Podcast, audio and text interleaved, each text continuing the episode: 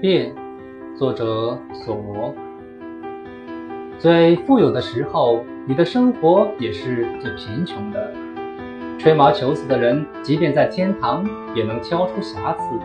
一个安心的人，在哪儿都可以过自得其乐的生活，抱着振奋乐观的思想，如同居住在皇宫一般，犯不着千辛万苦求新。